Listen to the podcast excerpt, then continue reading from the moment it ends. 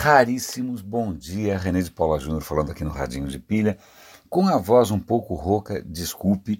É, ontem eu deixei de comentar com vocês um artigo especialmente doloroso para quem preza a educação, cultura, progresso, né, democracia. A questão é a seguinte: o Banco Mundial publicou um relatório, e dessa vez um relatório um pouco diferente, porque era um relatório sobre educação. Eles é, avaliaram países e mais países, eu não lembro o número exato, e o resultado que deu manchete, eu vou dar o link aqui para a matéria do Estadão, é que para o Brasil alcançar o mesmo nível de alfabetização ou de capacidade de leitura de um país desenvolvido, vai demorar quanto? Quanto? Quanto tempo vai demorar para o Brasil alcançar um país né, de primeira linha ali em termos de educação? 260 anos. Vou repetir: 260 anos. Em termos, quanto à matemática, os testes indicam que o Brasil vai demorar 75 anos para alcançar um país decente.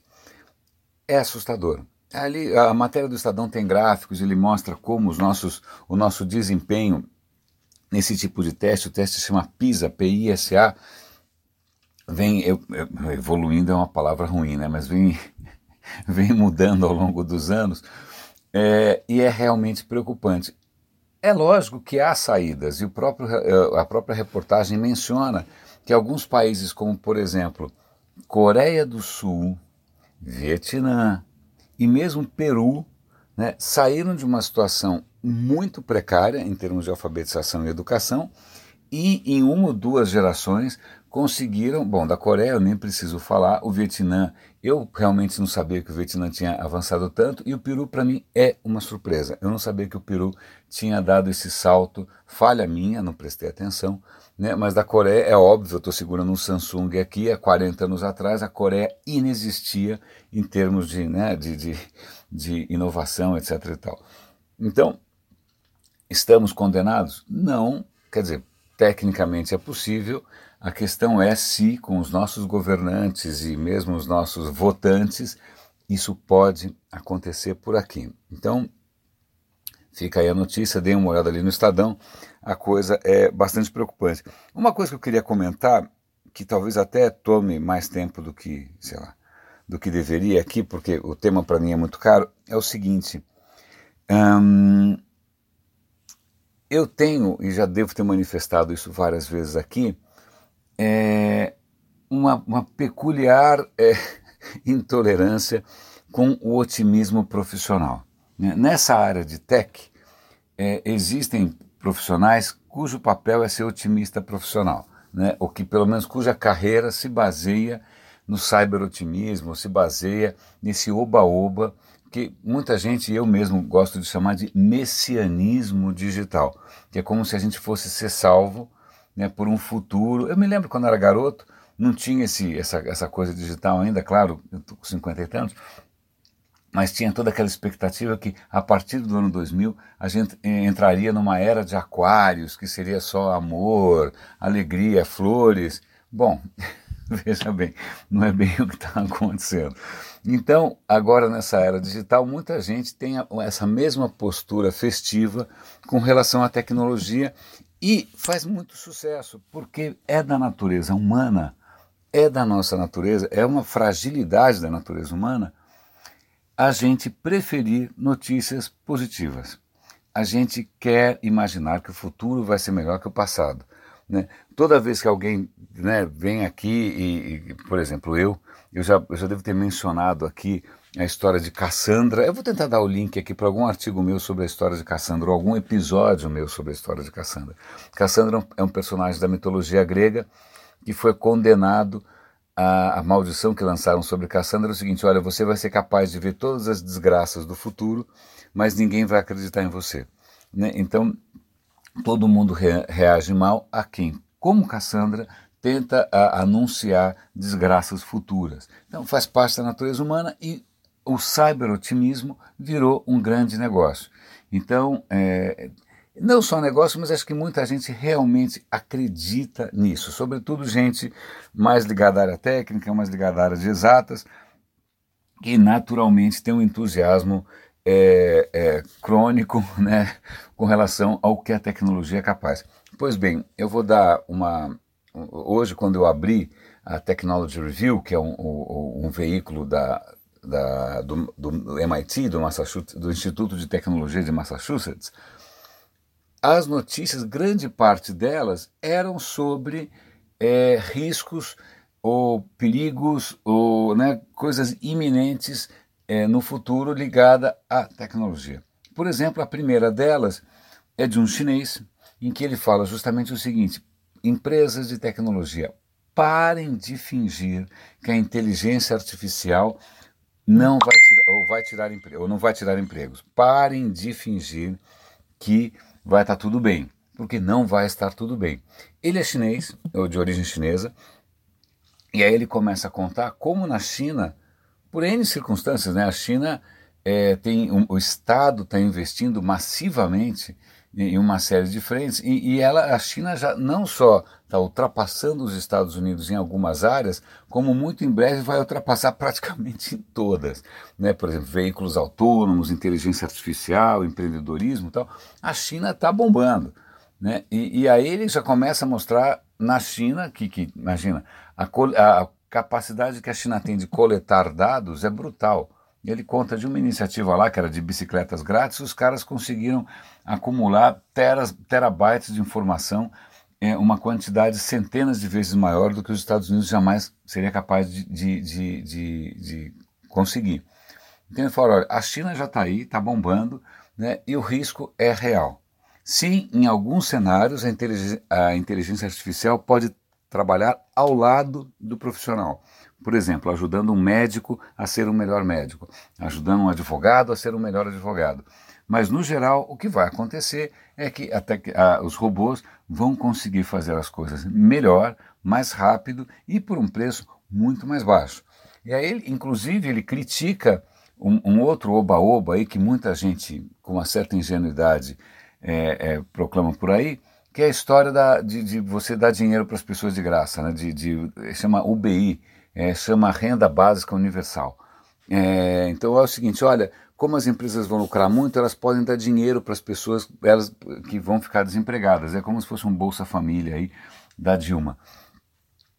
Acontece o seguinte, e esse cara é, é bastante realista, é, para você ter uma existência digna, né, como ser humano, pra, como ser humano, para você acordar de manhã, olhar no espelho e achar que a vida está valendo a pena, a questão não é só ter dinheiro no banco, a questão é você se sentir útil, a questão é você sentir que você está produzindo, né, é, é, você já deve ter passado por momentos em que você se sentiu mal porque você não se sentiu produtivo ou não se sentiu útil ou não se sentiu participando né, da vida é, econômica. Então, é, em suma, eu vou dar link para esse artigo, vocês leiam ali com um pouco mais de calma, mas acho que o mais importante aqui para mim, para comentar, é justamente é, o, o, o alívio para mim, o quanto é, é bom para mim ver que existem veículos que não caem nessa armadilha populista, né, é, popularesca, né, de só falar que as coisas vão ser lindas. Por exemplo, nesse próprio veículo tem um outro artigo sobre é, é, como é que chama? chama é, eu acho que tem até a chamada falando que o, o, algoritmos da opressão. O que acontece é uma pesquisadora, ela foi ajudar a filha alguns anos atrás a fazer uma busca. Na hora que ela escreveu garotas negras no Google, o Google imediatamente começou a sugerir pornografia. E ela falou: de lá para cá piorou. De lá para cá, toda vez que você coloca, sei lá, mulheres latinas, mulheres negras, mulheres asiáticas, tudo que vem é porn e o porn está piorando. Então é ali uma, uma entrevista muito interessante sobre uma pesquisa é, que aponta os riscos do que? Dos algoritmos. Porque os algoritmos muitas vezes eles podem estar reproduzindo um viés social ou eles podem estar baseados no comportamento, no pensamento de minorias étnicas, por exemplo, homens brancos ricos, e isso pode afetar muita gente.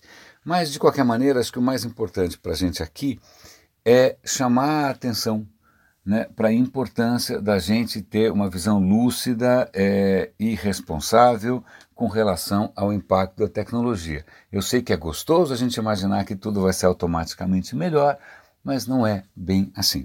Agora, só para é, encerrar, é, não tem como não comentar isso, porque está pipocando em vários veículos, desde a CNN até, sei lá, coisas mais especializadas.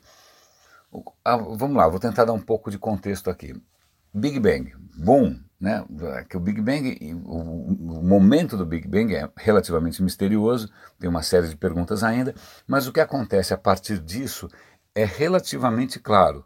Se bem que claro não é uma boa palavra, porque na hora que o Big Bang e que, que o universo surge, você tem uh, os átomos não existem ainda. Você, você tem prótons e elétrons, é uma sopa danada de, de partículas que ainda não se consolidou, está tudo muito quente, é uma sopa miserável e concentrada ali, muito quente de plasma. O que acontece com essa sopa? A sopa é tão densa que ela é opaca, ela é escura, a luz não consegue passar, certo?